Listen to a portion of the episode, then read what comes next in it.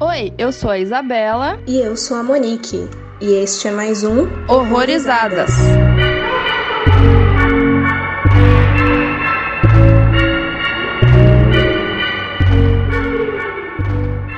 gente, começando mais um episódio, sejam muito bem-vindos. E hoje a gente vai falar de um filme venezuelano chamado A Casa do Fim dos Tempos, que por sinal faz parte do nosso especial de Halloween dos 30 filmes 30 países. E para falar com a gente sobre esse filme, tá aqui a Tati, do meu filme do dia. Tati, seja muito bem-vinda de novo. Obrigada pelo convite, meninas, de novo, uma honra. Se você não sabe, não conhece a Tati, é porque você não escutou o episódio de Halloween, então depois vai escutar lá. Uh, e a bruxa vai puxar o pé de vocês. Já era para conhecer a Tati do meu filme do dia, mas caso não conheça, vai ouvir o episódio. Exatamente. E quando a Isa viu esse filme, a gente tava pensando em quem convidar, não tinha como ser outra pessoa senão a Tati, porque ela chegou a citar esse filme no outro episódio, né? Verdade. E me deu muita vontade de ver depois que você citou o filme. Deu vontade. Vou falar a sinopse então. Ele é sobre a Dulce, uma mãe de família, que ela começa a ter encontros com aparições dentro da sua velha casa, um lugar que desdobra uma terrível profecia. 30 anos depois, a Dulce já anciã e idosa, ela volta para casa para tentar decifrar o mistério e a tragédia que tanto a tem atormentado. E como Isa falou, ele é um filme venezuelano, ele chegou a ser vendido como o primeiro filme de terror do país, embora todavia contudo tenha outros filmes cadastrados aí da Venezuela, mas aí eu já não, não sei como é que funciona isso muito bem. E o que, que vocês acharam do filme aí? Ai, eu, eu sou bem suspeita, assim, para falar desse filme, sabe? Porque eu consegui ver no cinema esse filme. Hum. A embaixada venezuelana, ela conseguiu trazer o filme para cá e exibir, assim, numa noite, assim, o cinema lotado, o Cinema São Luís, que é o cinema de rua mais antigo, assim, que está em funcionamento ainda no Recife. Não agora, né, por conta da pandemia, mas, assim, foi uma sessão bem bonita, foi massa. E eu, eu acho esse filme sensacional, né? Primeiro porque ele subverte totalmente o conceito de casa assombrada, né? Mas aí a gente desenrola depois esse assunto. Uhum. Ah, eu também achei bem por isso. Eu gosto bastante de filme de casa assombrada, mas é aquela coisa de ver a mesma coisa de novo, fantasminha. Não que eu não goste de fantasma, mas foi muito legal ver uma coisa diferente e, e surpreender com o que acontece. Porque assim, por mais seja diferente, às vezes é um diferente também que já a gente já viu muito por aí. E não é também isso, né? Então, me surpreendeu muito esse filme. Ele é bem inovador mesmo. Eu vou confessar que eu gostei mais do filme na segunda vez que eu vi. Eu acho que eu não tava muito bem situada na primeira vez que eu vi, e eu tô com muita inveja da Tati por ter assistido esse filme aí próximo do lançamento no cinema, porque eu sinto que parte do motivo de eu não ter gostado tanto dele na primeira vez foi uma questão de algumas coisas terem ficado datadas. Não necessariamente a ideia, porque ela continua inovadora até pros dias de hoje. É difícil ver algo parecido, mas o desenvolvimento, eu acho que a execução, eu acho que para mim hoje em dia podia ter sido melhor, sabe? Então eu fico triste de ter visto esse filme em 2020 e não em 2013. Eu vi em 2016. Eu me incomodei com algumas coisinhas bem que você falou que é datada, mas depois eu falo mais pra frente, que eu acho que é mais spoiler. Mas, assim, colocando numa casa, realmente, mas ficou muito bem executado esse, esse tema, né? Então, isso que realmente me, me surpreendeu. Mas tem coisinhas realmente datadas que me incomodaram, mas eu acho que não chegou a estragar, assim, a experiência, sabe? Foi só um, tipo, ah, podia ter ficado um pouquinho melhor, não sei, talvez o orçamento não, não ajudou, mas tudo bem. É, enquanto a gente tava assistindo o filme para o podcast, né, a gente comentava aqui em casa que ao invés de ter pago um maquiador, né, podia ter pago o cachê de uma atriz mais velha, né? É. O que eu acho que pega ali, o que a gente não consegue embarcar de primeira é aquela maquiagem, né, de Dulce, assim, eu acho bem péssima mesmo. Uhum. Demora um tempo para você começar a se habituar e acostumar com ela ali, porque quando você vê a primeira vez, você fica, puta merda, tá esquisito. Parece muito mais maquiagem para teatro do que pra cinema, né? Se fosse num teatro, passaria de boa, assim. Mas cinema já me deu um. É.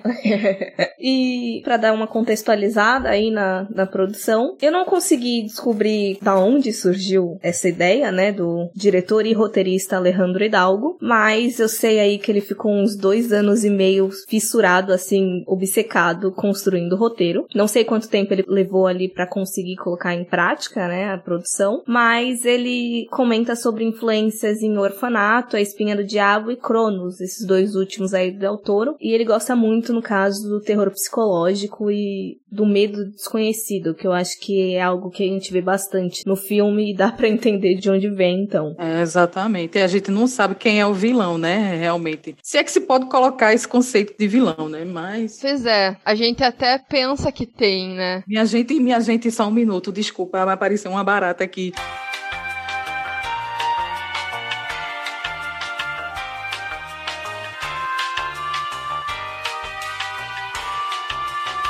Meu Deus, que situação! Ai, que barata enorme, nojenta. Ah. Já tá salva? Acho que sim. Eu esvaziei quase o negócio de veneno todinho nela. Mas... boa, boa. Eu lembro da casa da minha tia. Tinha tanta barata lá que eu acho que quando eu ia lá quando era pequena, eu acho que eu meio que. Hoje em dia não tenho tanto medo. Porque era muita barata, assim. Meu BO é rato.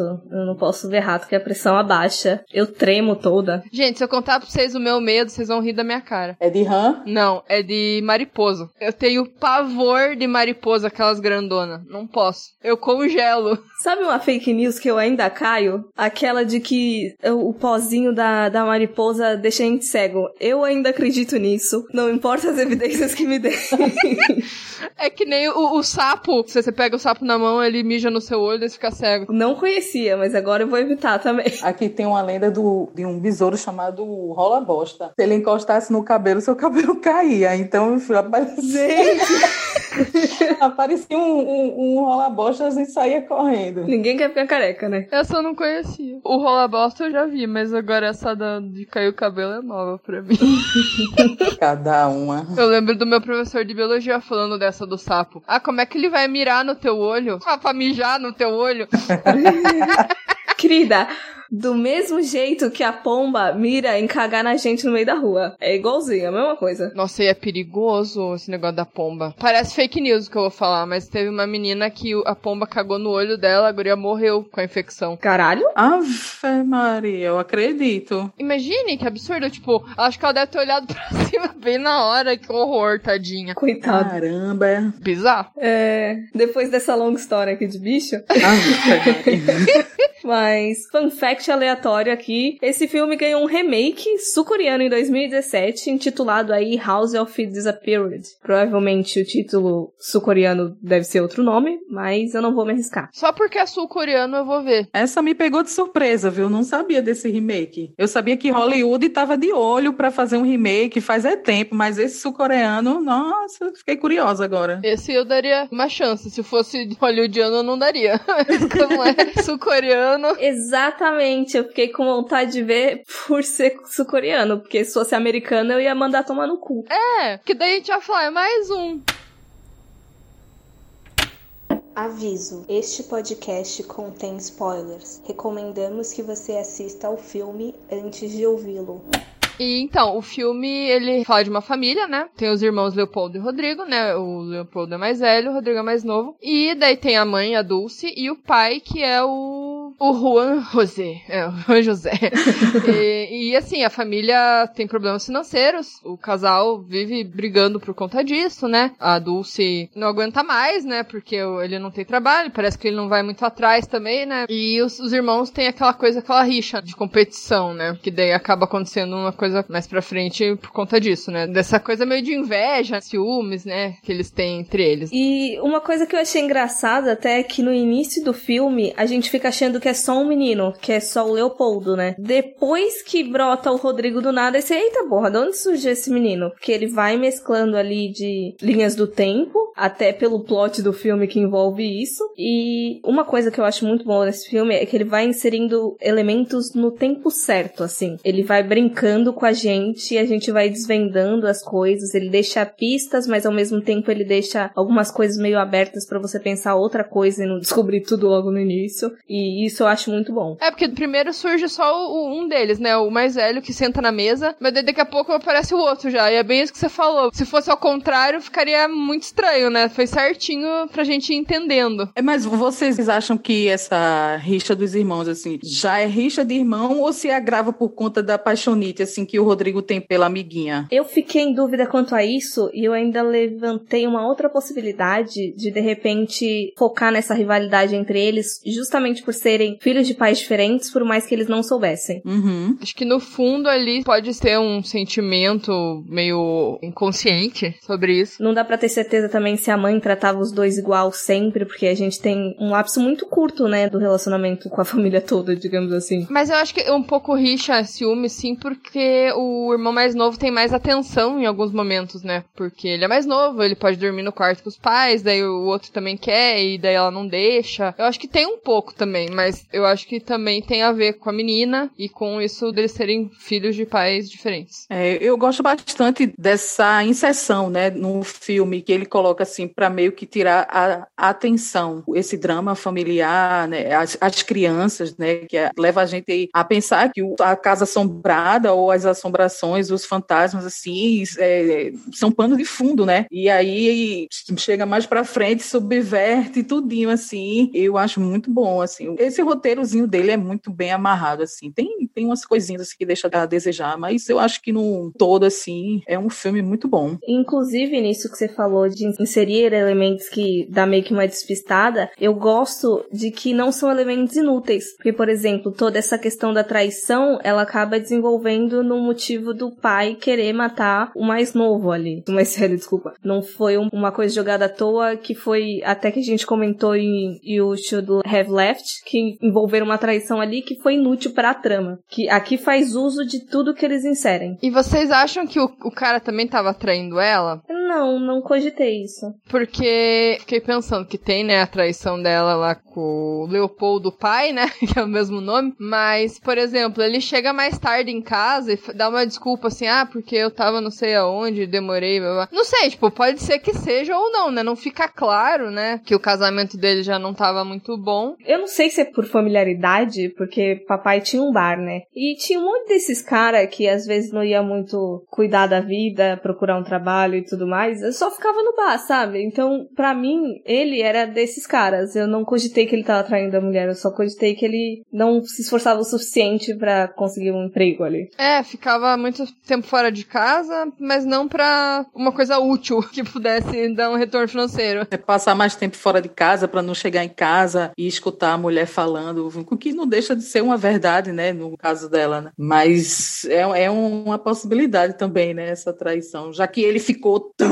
puto, né, porque geralmente é assim, né, o homem trai, mas quando a mulher trai também, ele fica arretado, né, não pode. Mas como assim? E daí que eu te traí? Você não pode me trair. Foda-se. É. É, é tipo, nossa, como que eu fui feito de idiota, meu Deus. E uma coisa que eu gostei nesse filme foi da casa. Que, meu, eu acho que eu ia me perder lá. É tanta porta, tanta. Tanta escada, né? Tanto desce e sobe. Que vai pra um lugar que, sei lá, parece que não é um lugar certo. Parece que ela foi feita toda montada, assim. parece que as coisas não se conectam. Muito, muito doido. Gostei. Uns túnel do nada eu fiquei. Mano, da, da onde saiu isso? O túnel que vai pra lugar nenhum, né? Quando você chega no lugar não tem mais saída. Muito doido aquilo. Eu fiquei pensando, será que aquela casa é assim mesmo? Porque a, a, o cenário em si parece muito uma cidade normal, assim, que não foi cenário, sabe? Foi usado exatamente como tava. Não sei se foi isso que eu não pesquisei. Mas eu gostei bastante do ambiente, assim, do, do filme. Aquelas casas mais antigas, aquela ruazinha, parece lugar de bairrozinho, assim, montanhazinhas em volta, né? Que parece uma região serrana, não sei. Mas eu gostei. Eu não sei se realmente a casa é daquele jeito, mas pesquisando aqui pro podcast, eu vi que eles não dão até o endereço da casa, assim. Eita. Fica em Caracas, na rua tal, número tal. Eu disse, então, poxa, existe mesmo, né? Mas dentro mesmo eu não sei. A fachada é a mesma, legal. É. Às vezes essas casas de fundador, assim, que ela é maior e, e ao redor são umas casinhas pequenas, deve ter algum fator histórico, de repente, pra ela ser daquele jeito e destoar tanto do resto do bairro. Sim, eu acho bacana quando usam uma casa que existe mesmo. Dá vontade de ir lá, assim, ó, tirar uma foto aqui. E falando em túnel, assim, uma coisa que eu tenho que falar nesse podcast é quem é Dark na fila do pão. Porque diversos conceitos, assim, físicos, filosóficos e a puta que pariu que Dark traz agora na série que deixou a galera tão surpresa, tem nesse filme também. Como, por exemplo, aquela caverna lá que os caras entram, eu acho que é Ponte de Einstein-Rosen. Mas são esses ambientes que tem algum buraco de minhoca e você acaba chegando em dois locais diferentes, em tempos diferentes. Tem a questão de eterno retorno. Acabar com, com o livre-arbítrio, porque todas as coisas vão acabar se repetindo de novo, de novo, de novo, e não tem como sair desse ciclo vicioso. Um loop temporal, né? Isso. E a questão do paradoxo de Bootstrap, que é uma coisa, ela existe sem que haja necessariamente um criador. E aí a gente pode puxar aquele bilhete que ela entrega, né? Ela do passado, ela entrega pela do futuro, a gente não sabe quem necessariamente escreveu, mas esse objeto fica rolando e é um fator que acaba corroborando para que esse ciclo continue para sempre. Então, assim, Dark, Nadinha e A Casa do Fim dos Tempos, Rainha. E é isso. Mas outro filme que é antes ainda desse, que tem esse elemento de túnel e sair em outro lugar e, enfim, buraco de minhoca, é um filme chamado Absentia, do Mike Flanagan. O melhor filme dele, né? Diga-se de passagem, assim. Eu acho esse filme sensacional. É muito bom Absentia. E ele tem isso do túnel também, que o cara fica preso em algum lugar e ele volta, acho que nove anos depois. Ele já tá dado como morto. Só que ele tá meio louco da cabeça, assim, não dá pra entender o que aconteceu com ele. Muito bom esse filme. E é bem produção um dólar, né? Tem vários episódios de Doctor Who também que aborda esse conceito. Hum, nunca assisti e todo mundo fala, né? Mas eu preciso um dia pegar pra ver, porque parece ser bem interessante. Uhum. ¿Quién fue, Dulce? Fue la casa. ¿Cómo? Ese cuchillo, yo no lo toqué. Fueron ellos, los intrusos. Ellos mataron a mi esposo. Se llevaron a mi hijo. you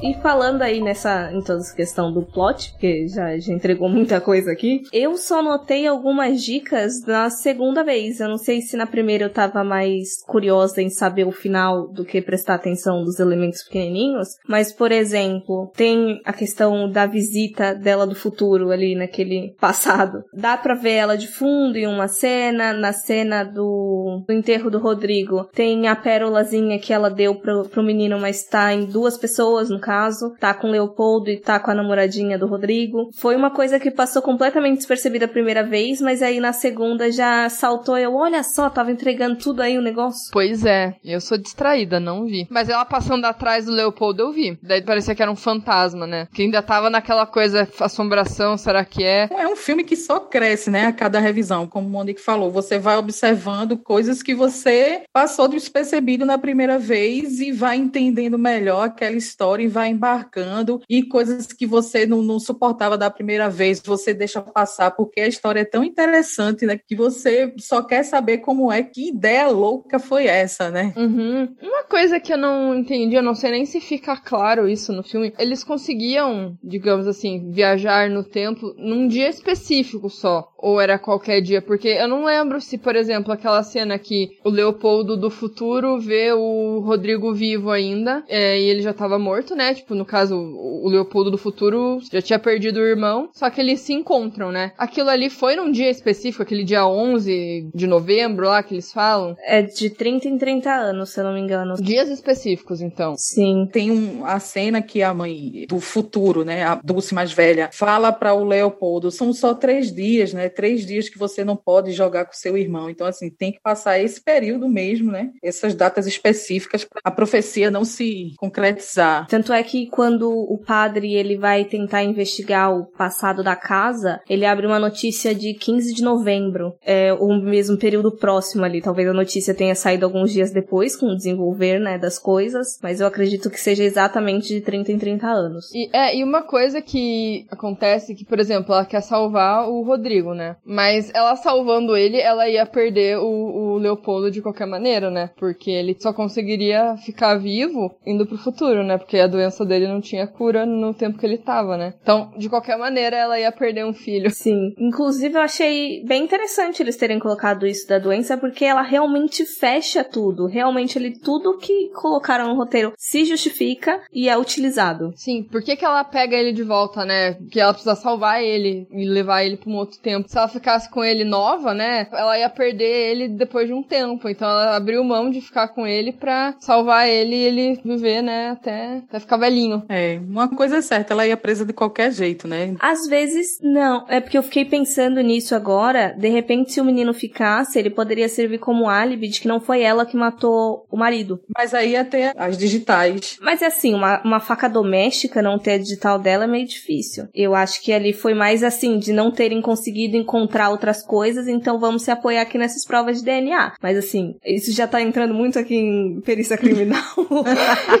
Mas, teoricamente, assim, é meio circunstancial, porque era uma faca dali, ela cozinhava com aquilo, então. É, mas ela não indo presa, ia acontecer aquela coisa, né? O menino ia, ia morrer porque, pô, acho que um ano depois ia começar a aparecer os sintomas, uma coisa assim que ela falou, né? Ia perder os dois filhos, né? Sim, é sensacional isso. Eu gosto muito de como eles trabalharam bem essas coisas. O que eu não gostei muito foi o, o ator que usaram pra fazer o Leopoldo velho, porque ele tem olho azul. E o Leopoldo tem olho preto. Eu não reparei nisso.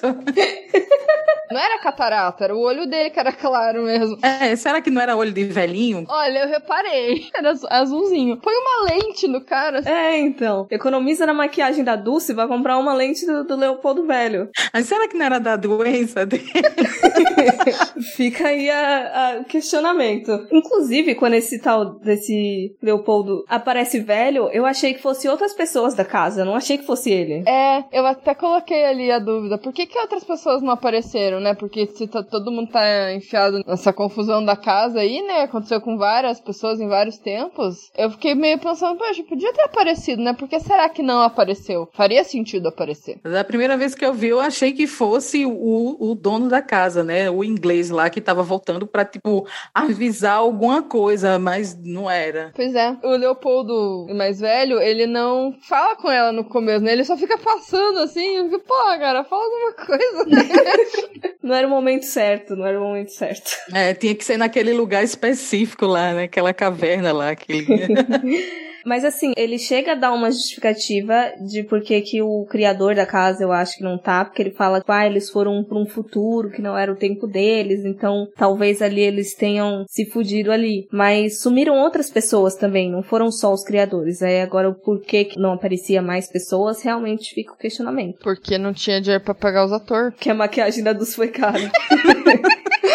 Assim, já que a gente tava esculachando a maquiagem, uma coisinha que me incomodou ali foi a justificativa do criador da casa. Porque pegar e falar, ah, é maçom, essa justificativa de que ele era Illuminati, eu acho que poderiam ter dado um background um pouquinho melhor ali pra justificar o porquê que o cara fez a casa e tudo mais. Eu acho que ficou muito, ah, eu não sei o que, que eu vou colocar aqui, então eu vou pro senso comum e só falar que ele era maçom, sabe? Aí eu fiquei pensando se lá na Venezuela, assim, isso não é tão presente, essas, esse tipo de construção lá, essa galera, sei lá. Pela época também, eu acho, acho que há sete anos atrás era mais fácil de comprar isso de ah, é maçom, né?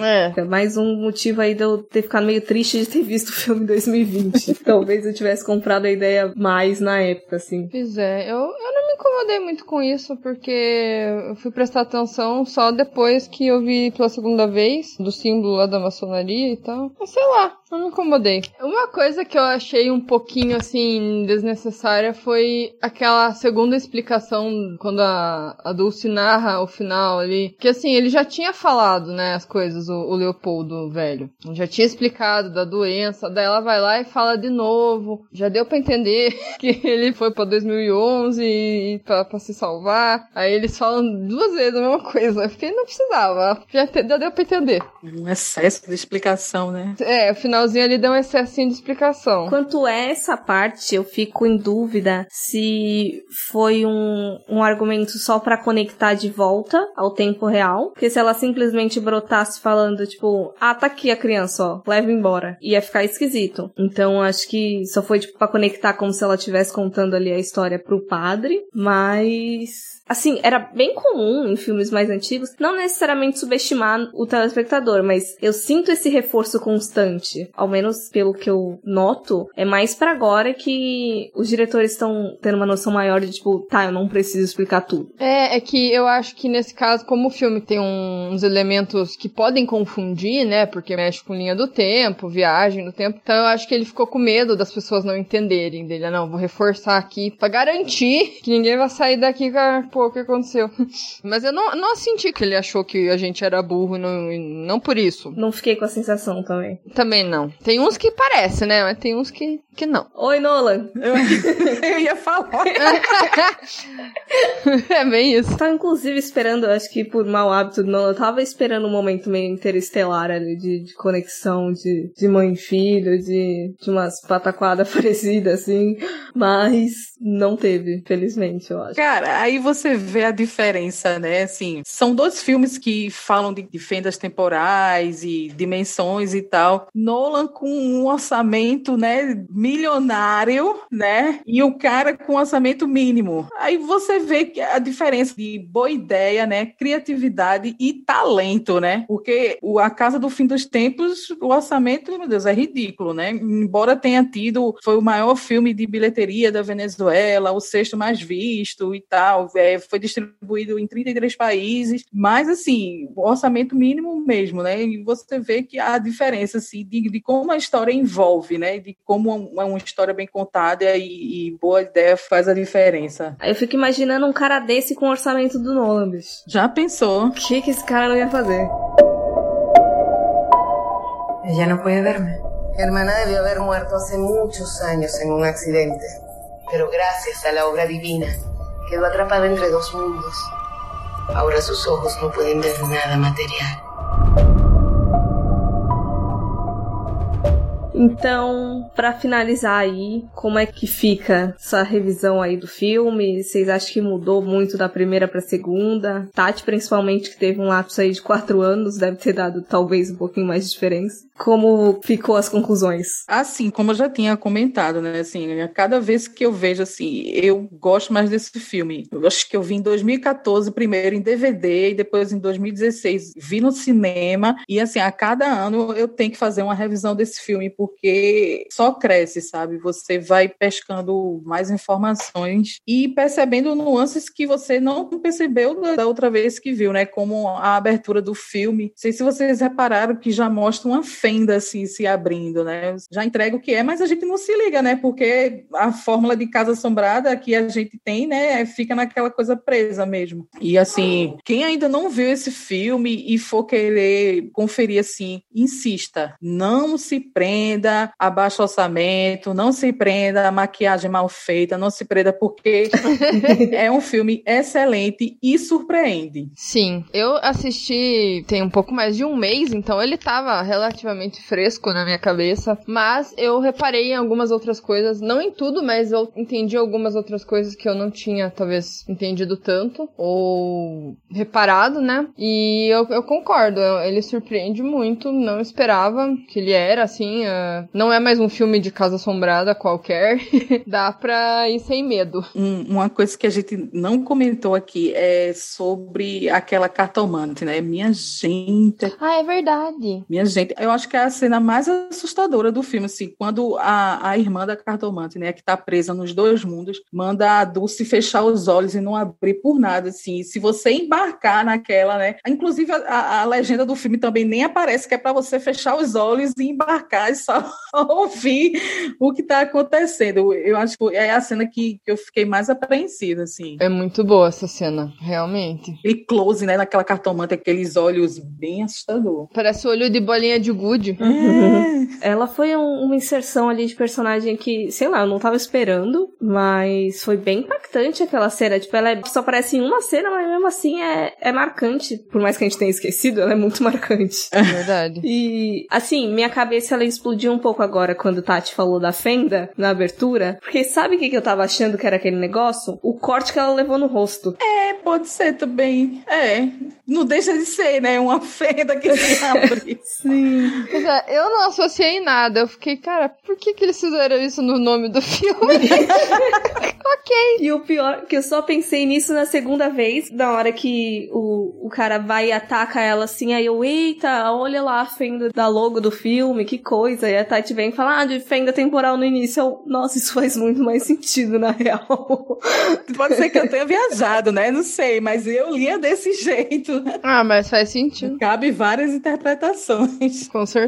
E sobre as conclusões, assim, eu tô com vocês duas. Eu também vi aí duas vezes no período de um mês, mais ou menos. Só que o filme realmente cresceu pra mim nesse período de um mês. E olha que nem foi um ano. Eu acredito que se eu ver daqui um prazo maior, eu ainda vou reparar em mais coisas e provavelmente a leitura vai ser diferente. E eu imagino que ele cresça mais, porque aí eu já vou estar acostumada com Dulce, eu já vou relevar as coisinhas que me incomodaram. Então, fica a dica aí, por mais que você tenha ouvido o podcast, assista porque vale a pena. Independente de ter perdido o plot, talvez. Ah, com certeza. Eu eu acho que o plot é legal, mas ele também funciona muito bem se você sabe do que se trata, porque a gente não entrou em tantos detalhes assim das cenas. Ah, agora acontece isso, agora acontece aquilo. Então, acho que vale a pena também, se você já sabe. Eu queria ver mais trabalhos dele. Tá pra sair, mulher. Eu só vou falar uma coisa antes. Outra cena marcante desse filme é as crianças jogando xixi nas pessoas. Nossa, é. Deus. que bando de peste. O cara todo engravatado, eu ia ficar tão puta com essas crianças, louco. Não, eu comentei aqui em casa, se for um político, pode jogar xixi, cocô, mas eu não sei, não fica claro, né? É, é. Só o cara passando. Eu tive dó da roupa, mais especificamente. O cara, como a gente não sabe da índole, né? Mas eu, eu me coloquei na situação ali, eu, eu ia ficar muito puto com essas crianças. Eu ia caçar elas no inferno, velho. Tacar xixi nelas também, só de zoa. E, Tati, já que você puxou isso de futuros projetos, tem aí, já tá em pós-produção, um filme. A única coisa que me deixa um pouco receosa é porque eu acho que vai ser uma produção americana, por mais que ele seja venezuelano. E ele é sobre um padre americano exorcista que é possuído pelo diabo e levado a cometer um terrível sacrilégio. 15 anos depois, as consequências dos seus pecados voltam para assombrá-lo, desencadeando uma batalha aterrorizante. Uma batalha aterrorizante. Será isso?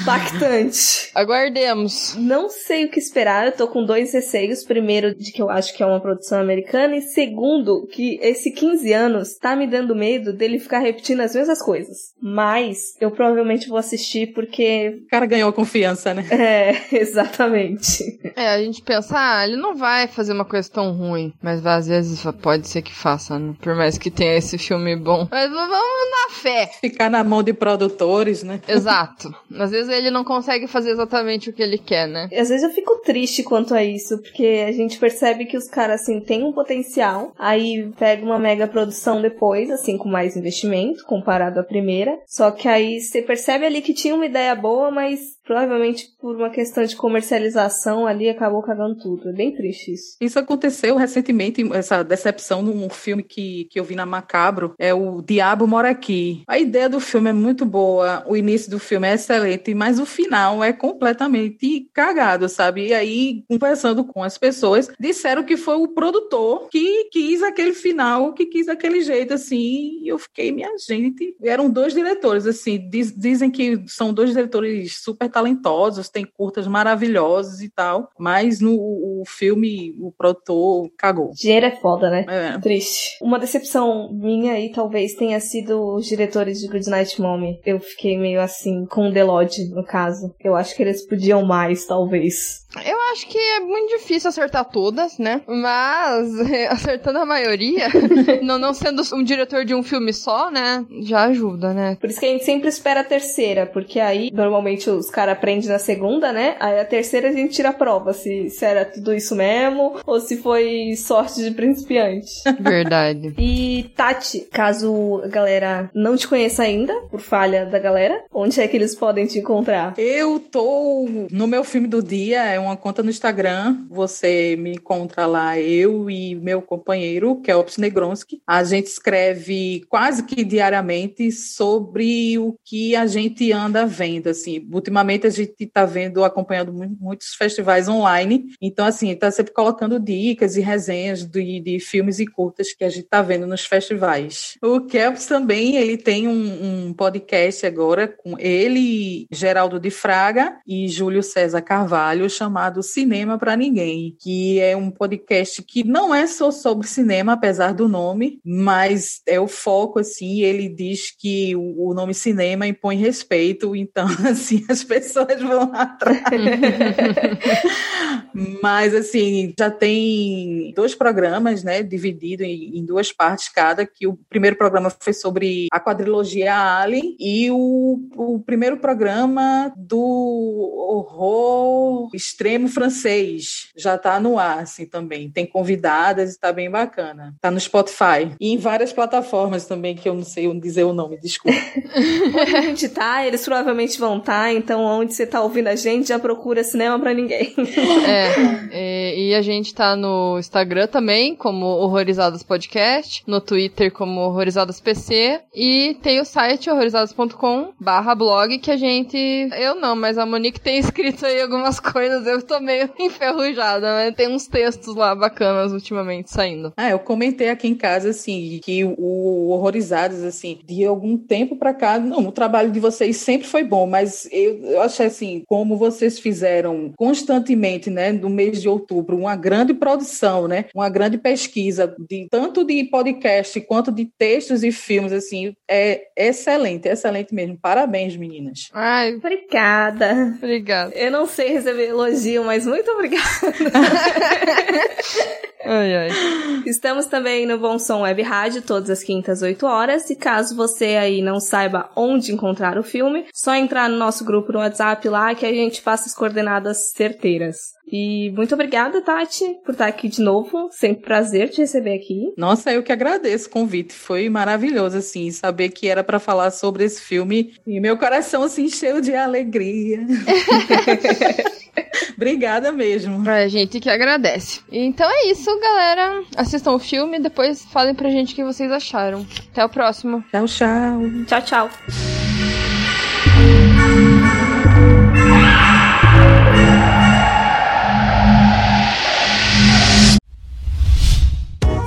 A iniciativa Podcasters Unidos foi criada com a ideia de divulgar podcasts menos conhecidos, aqueles que, apesar de undergrounds, têm muita qualidade tanto em entretenimento quanto em opinião. Por aqui você tem a chance de conhecer novas vozes que movimentam essa rede. Então entre lá no nosso Instagram, o arroba Podcasters Unidos, é só escolher e dar o play.